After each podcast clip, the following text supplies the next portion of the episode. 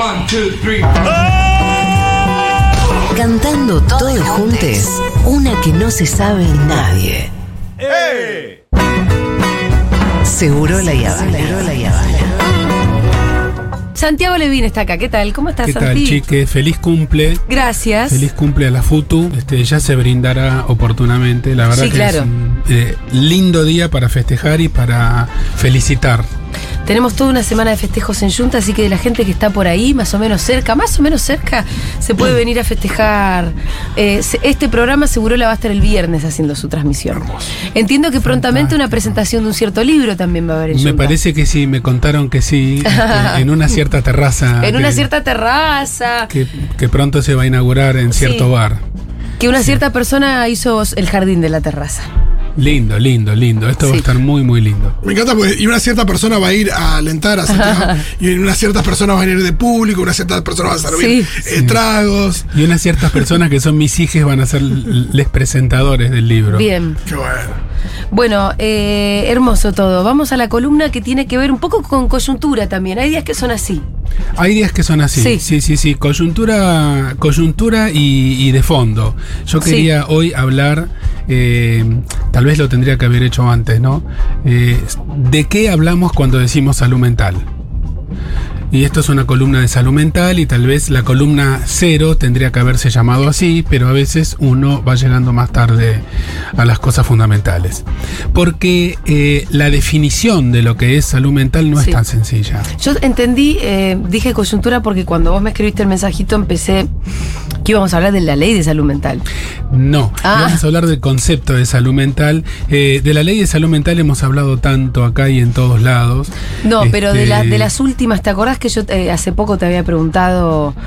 eh, nada, se vio como fotos ahí de Bisotti con no sé qué funcionaria del sector que presentaban cosas nuevas. Eso fue hace Sí. un mes y medio más o menos. Sí. Eh, todavía no está muy claro eh, eh, cómo se va a aplicar ese aumento presupuestario. Lo que se anunció fue un aumento importante del Sí. presupuesto para salud mental, que todavía no está muy claro, lamento decirlo, en dónde se va a poner, cuánto es, este, para qué se va a aplicar, etcétera. Eh, la parte mm, política del campo de la salud mental es muy difícil de entender también. Eh, qué es lo que hace cada jurisdicción, cada provincia, qué es lo que hace cada municipio dentro de las jurisdicciones provinciales, cómo se aplican los presupuestos. La verdad que el presupuesto en salud mental siempre es históricamente muy, muy bajo. Con eso hay que hacer maravillas. Lo que no se hace es prevención, lo que no se hace es tratamiento comunitario. Se habla mucho del modelo comunitario, pero se invierte poco. Cada vez que hablamos de salud mental, alguien viene a hablar de manicomios, que es verdad. Hay gente que está internada sin ninguna razón sanitaria desde hace a veces muchos años, abandonados por el Estado. En, el, en total son unos 10.000, 12.000, 13.000 personas. Son importantes, son esenciales. Es un tema simbólico recontra importante, pero el verdadero problema de la salud mental es el otro 99%. Es lo que no se invierte en prevención, es lo que no se invierte en trabajo con las familias, es lo que no se dice de la enorme carga que tienen las mujeres en las familias, que son las que tienen que sobrellevar, acompañar a los familiares con trastornos mentales, con adicciones, etc. Entonces vamos a hablar del concepto en general. vamos a hablar del concepto en general. Yo quiero... eh, a mí me escriben muchos y muchas estudiantas de ciencias de la salud Sí. después de las columnas, así que especialmente dedicado para ellos y ellas. Salud mental, cuatro, cuatro vertientes diferentes para definirla y con las mismas dos palabritas que usamos siempre. Primero, salud mental es la salud mental de una persona. La de Julia, la de este, Fito, la de Pitu, la mía.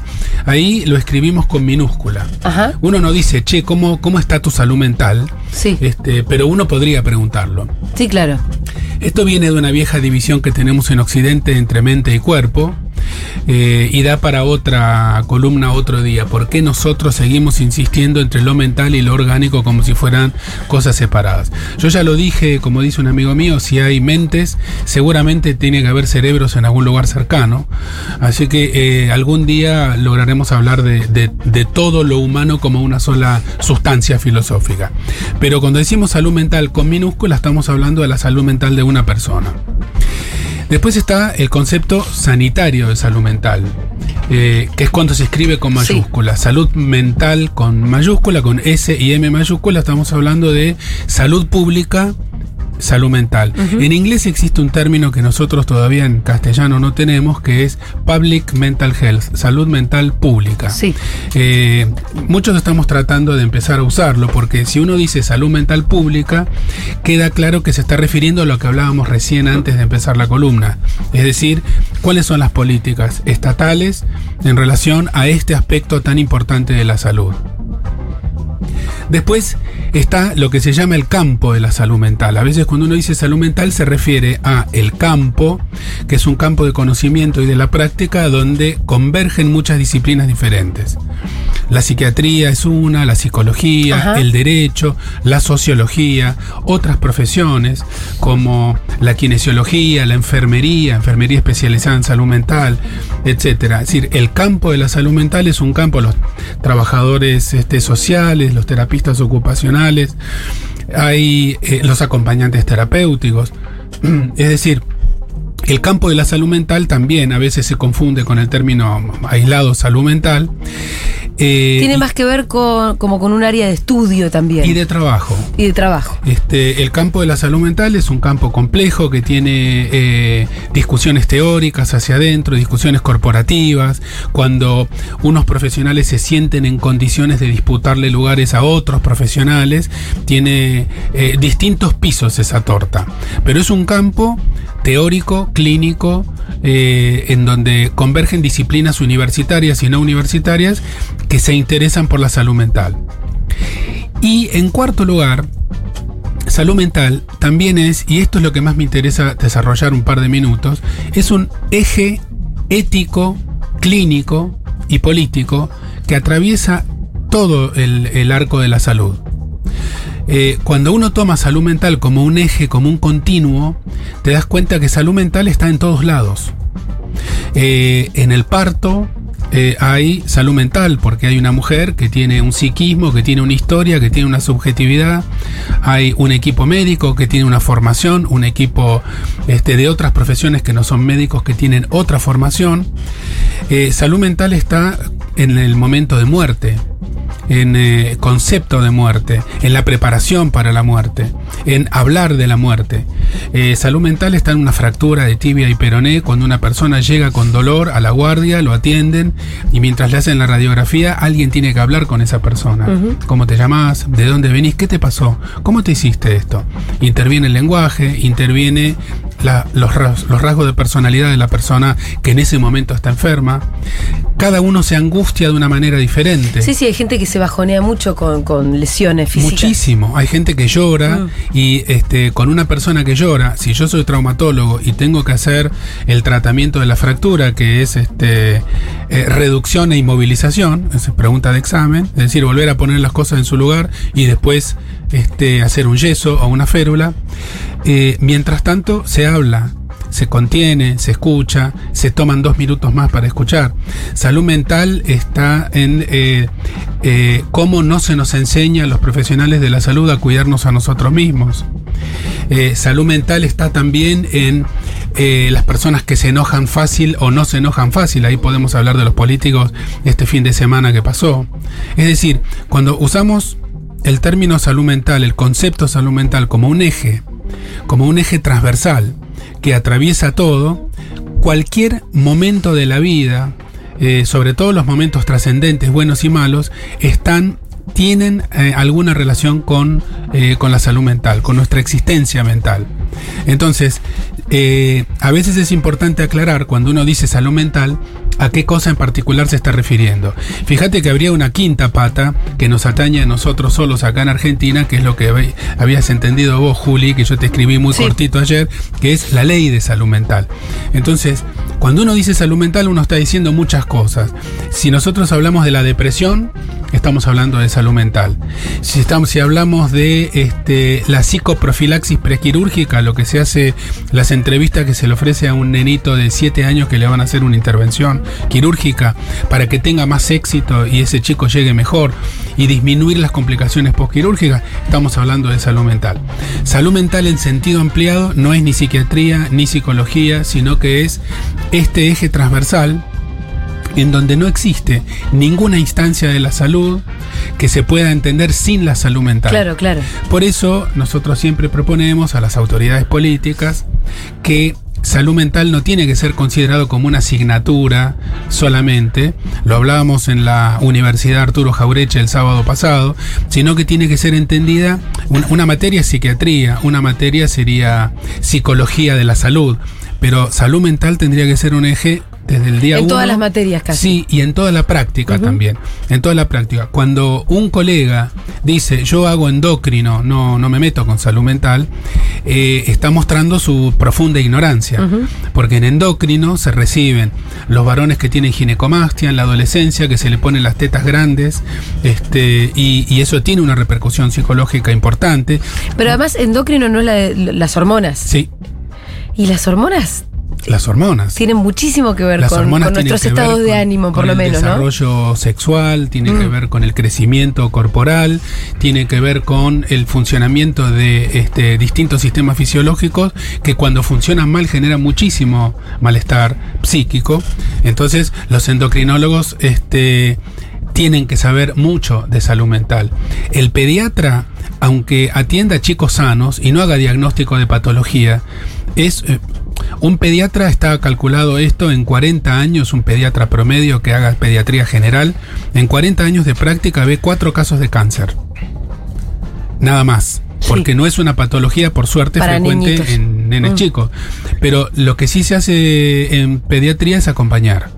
Acompañar a los padres, hablar con los padres, enseñar cómo se amamanta, cómo se acuesta el chico a la noche, cómo está, cómo está la pareja. ¿Y ustedes cómo están? Pregunta el pediatra al papá y a la mamá si vienen juntos. Eh, cuando los viejos vienen y dicen, no, el nene se nos pasa y se mete en la cama. El pediatra se le activa una alarma y sabe que Seguramente algo pasa del lado del niño o de la niña, pero también algo está pasando en la pareja, que no están queriendo quedarse solos. Entonces, eh, entender que salud mental es un eje transversal que ilumina siempre un ángulo distinto en cualquier situación de salud, si hablamos de salud o cualquier situación de la vida, permite ampliar un poquitito eh, la mirada y este, ahora les hablo a mis colegas, los especialistas, eh, entender que no estamos hablando solamente de un ojo, si uno es oftalmólogo, o solamente de una vacuna, cuando uno va a un vacunatorio, que ahora se hizo tan frecuente ir a vacunatorios, hay mucha gente que tiene mucho miedo de que la pinchen. Y mucho miedo al dolor y mucho miedo a lo que le están poniendo adentro del cuerpo. Entonces, una enfermera que trabaja en un vacunatorio tiene que tener una noción de que esa persona que se sienta para una cosa tan, tan, tan sencilla como recibir una vacuna puede estar muy angustiada.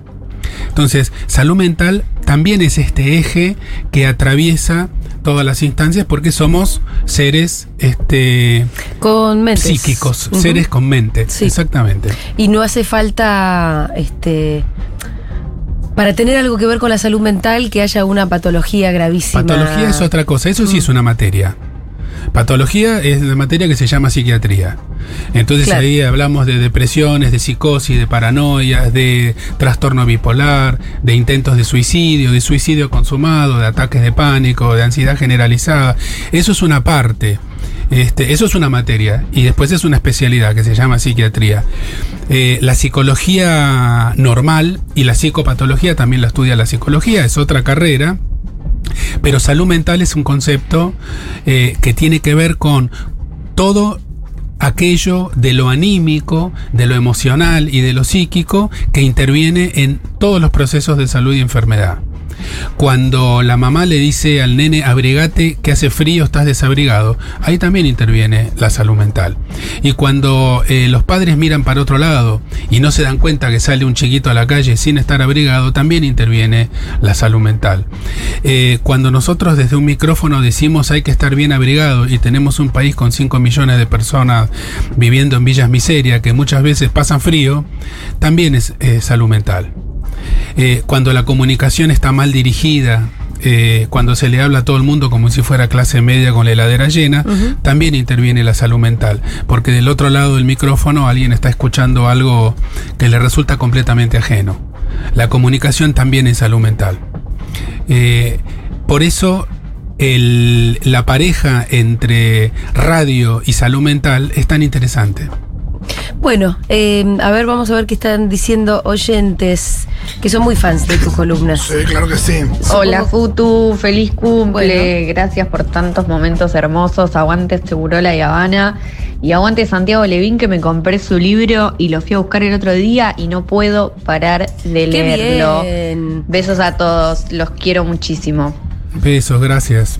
Bueno, eh, mensajitos para Santiago Levín. Hola, feliz cumple futuro. Quería contarle a Santiago Levín que el sábado estuve en las jornadas docentes del Instituto de Salud de la UNAG. Y me encantó su charla. Soy docente de biología, una materia de primer año. e Intentamos abordar la biología desde una manera no biologicista. Qué paradoja, ¿no? Que- que está este año estamos incorporando algunos contenidos para reflexionar sobre la salud mental. Abrazo y gracias. Me encantó. sí, es de- interesante esto, abordar la biología de un lugar no biologicista. Se puede, se puede, se puede. El biologicismo es un reduccionismo. Claro, claro. Es, este, Es no comprender se que puede todo ser sucede en un biólogo marco y más- saber que hay otras cosas en el mundo, ¿no? El, el tema es que decir no biologicista queda raro. Para un biólogo sí, Sí. pero se puede ser biólogo y no biologicista, del mismo modo que se puede ser psicoanalista y no ser psicologista, que sería como si vos vas por la vereda y te chocas contra un palo, decir que bueno, eso es porque tenés una fijación anal este, y un problema edípico cristalizado, que no, simplemente no lo vi y me lo Pero que los hay, los hay esos, ¿eh? Sí, los- ese es otro reduccionismo que se llama psicologismo. Y hay otro reduccionismo que es el sociologismo. Sí. Que es decir, no, las enfermedades no existen, están todas inventadas por este, determinados espacios de poder a, las que les, a los que les interesa inventar enfermedades. Es verdad, pero también no es verdad. Este, Ser no reduccionista implica meterse en el paradigma de la complejidad. Y en efecto, el sábado pasado hubo unas jornadas buenísimas en, eh, el Instituto de Ciencias de la Salud de la Arturo Jaureche, en Florencio Varela, donde eh, todo el instituto estuvo, los docentes del instituto y las docentes reflexionando sobre cómo va esto de las currículas novedosas. Porque es una universidad que, se- que tiene 10 años, 11 Claro. años de vida. Y, que tiene no la oportunidad plantea- de volver a plantear de cero las cosas. no, No, plantea una carrera de medicina Sí. como la de la UBA, la de La Plata, la de Córdoba, que es más o menos igual desde hace 100 años, Claro. con agregado de las cosas nuevas, pero Sí, la estructura Es la misma. Y acá se está planteando desde el inicio pensarlo de una manera distinta. La carrera de medicina, concretamente, La de estamos hablando. medicina, la de enfermería, que son las dos carreras, la de kinesiología, Sí. las tecnicaturas. Mira, bueno, otro día nos puedes contar un poco más, me Sí, interesa. es muy, Porque muy medicina es, bueno, primero anatomía, ¿no? Primero sí, anatomía, Después histología. fisiología, histología. Después, Eh, patología, pero más adelante. pero Después más fisiología. adelante. Y eh, que en un punto tiene algo de sentido, ¿no? Primero fíjate cuáles son las en un, partes. en un punto tiene sentido, yo he sido formado así. Sí. Este, tiene sentido, eh, yo, yo lo diría para decirlo con lo más correctamente posible, tuvo mucho sentido en el pasado. La pregunta es si sigue teniendo sentido hoy. Y otra de las cosas que se plantea en la Jaureche es hacer una carrera que sirva en el territorio. Porque la Jaureche está eh, enclavada eh, justo entre Florencio Varela y Berazategui y, y Quilmes. Y desde el primer momento, todos los este, chicos y chicas que cursan cualquier carrera en el Instituto de Ciencias de la Salud salen a, las casas a visitar familias, a, a hacer relevamientos, a aprender lo que es este, la realidad sanitaria yendo a verla allí.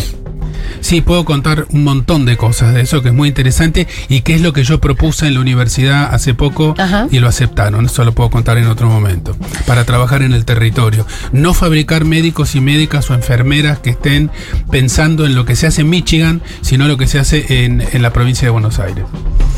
Eh, qué importante lo que dice Santiago. Estoy con muchos problemas de tensión muscular. Hace un año me dicen, es estrés. Y kinesio sin charlar nada. Recién ahora encontré un osteópata y quiropráctico que se tomó el tiempo de escuchar todos mis síntomas y que contempla con empatía un abordaje por todos lados, físico, salud mental, etcétera. Sí, ¿por qué, eh, por qué han florecido tanto las, lo que se llama las melasterapéuticas alternativas? Porque la medicina tradicional no da la respuesta que la Claro, gente sí, está sí, sí. esperando. La medicina tradicional sirve para cuatro o cinco cosas y no sirve para muchas otras. Por ejemplo, la medicina donde fracasa siempre es en, eh, en lo que no tiene tanta importancia patológica de lo cotidiano. Y sin embargo es lo que más jode. Lo que más eh, dificulta, lo que más discapacita, el dolor de lumbar bajo. Es el uno de los principales motivos de consulta en el mundo. ¿Y qué se hace con eso? No lo resuelve prácticamente nadie. No. Hay que hacer yoga, hay que aprender a dormir mejor. eh, hay un montón de técnicas que son no médicas, no tradicionales, no farmacológicas, este, que no se enseñan en la facultad. Perdón, hablando de salud mental, tampoco se enseña en la facultad a cuidar la propia salud mental. Mira, en la UNLAM no tenemos anatomía, tenemos ARTI, que significa articulación básica clínica y comunitaria, porque lo primero es la medicina social y comunitaria. Nos dice María Julieta. Correcto, María Julieta. En la. UNLAM. Bueno, soy licenciada en fonoaudiología de la UBA. No sé si leímos este, creo que no. No. En la carrera tenemos psicología 1, 2 y 3. No tenía, de las no tenía idea de las herramientas que estaba adquiriendo mientras la cursaba. Indispensable. Sí, eh, todos esos nombres, eh, psicología 1, 2 y 3, eh, salud mental 1 y 2, este, etcétera, son distintas formas, distintos intentos de, de ir convirtiendo las carreras de la salud en carreras cada vez más holísticas, más antropológicas, más que consideren a la persona total y no a la persona solamente como cerebro, solamente como hígado o solamente como mente.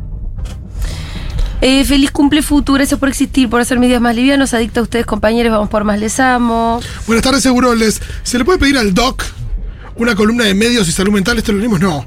Sobre el cómo comunican y la responsabilidad que deberían tener para no generar una psicosis en la gente. Alguna cosa parecida hemos hecho más de una vez, me parece, ¿no? Sí, lo podemos hacer específicamente. Es buena la idea. eh, sin hablar mal de nadie, se puede hacer perfectamente bien. Por ejemplo, eh, se comunica pésimamente mal los suicidios.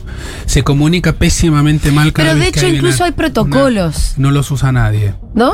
No. Y a veces los protocolos mal entendidos, porque yo me acuerdo en Duro de Mar que Pardini, que no era un tipo lleno de sutilezas, decía, no se puede hablar de suicidio. Claro, en realidad sí se puede hablar de suicidio, pero hay que ver cómo. Claro, pero yo me imaginaba que no era así el protocolo. ¿Cómo no se puede hablar de suicidio? No, no se puede decir la palabra suicidio. Yo, eh, Me volviendo la idea de alguien que no, no es una persona llena de sutilezas. medio, medio metro para atrás, se lo creo que ya lo dije 20 veces, pero así como llegamos a la madurez de decir tiene que existir una educación sexual integral, Sí. yo creo que tiene que existir una educación mental integral, donde, que, que apunte primero a que todos tom- tomemos nota de que somos seres con un psiquismo, con una subjetividad y con una historia. Y que también apunte a evitar la, la discriminación y el estigma. Eh, nosotros teníamos que retomar el tema bullying, que también tiene que ver con Sí. esto, es educación y salud mental, quedará para el lunes que viene. Si hubiesen, eh, o si hubiese una materia en los colegios, eh, colegio primario, que se llame eh, eh, educación mental integral, a mí me encantaría. Seguramente se le puede encontrar un nombre más lindo, porque así suena bastante feo. Que nos permita reflexionar. Ustedes se dan cuenta que la mayoría de las Se habla a materias. veces de la educación emocional. ¿Tiene algo que ver con eso? Sí, sí, tiene algo que ver con eso, pero eh, fíjense una cosa. En la gran mayoría de las materias eh, en la formación primaria, secundaria y universitaria son bajadas de línea, no son invitaciones a pensar. Tiene que haber más talleres en la formación de los chicos y las chicas. Talleres. Nos sentamos en círculo y hablamos. Hoy hablamos de sexualidad, mañana hablamos de salud mental, este pasado hablamos de ecología. Hay que escuchar más a los educandos, no solamente bajarles línea. Bueno, eh, Santiago, muchas gracias por esta columna. Nos vemos el lunes que viene y seguimos con Bullying parte 2. Bullying parte 2 y Dale. hoy se festeja. Hoy se festeja, por supuesto. Toda la semana se festeja. Todas las semanas Sí. se festeja. Un beso, gracias. Era Santiago Levín, Seguro Habana.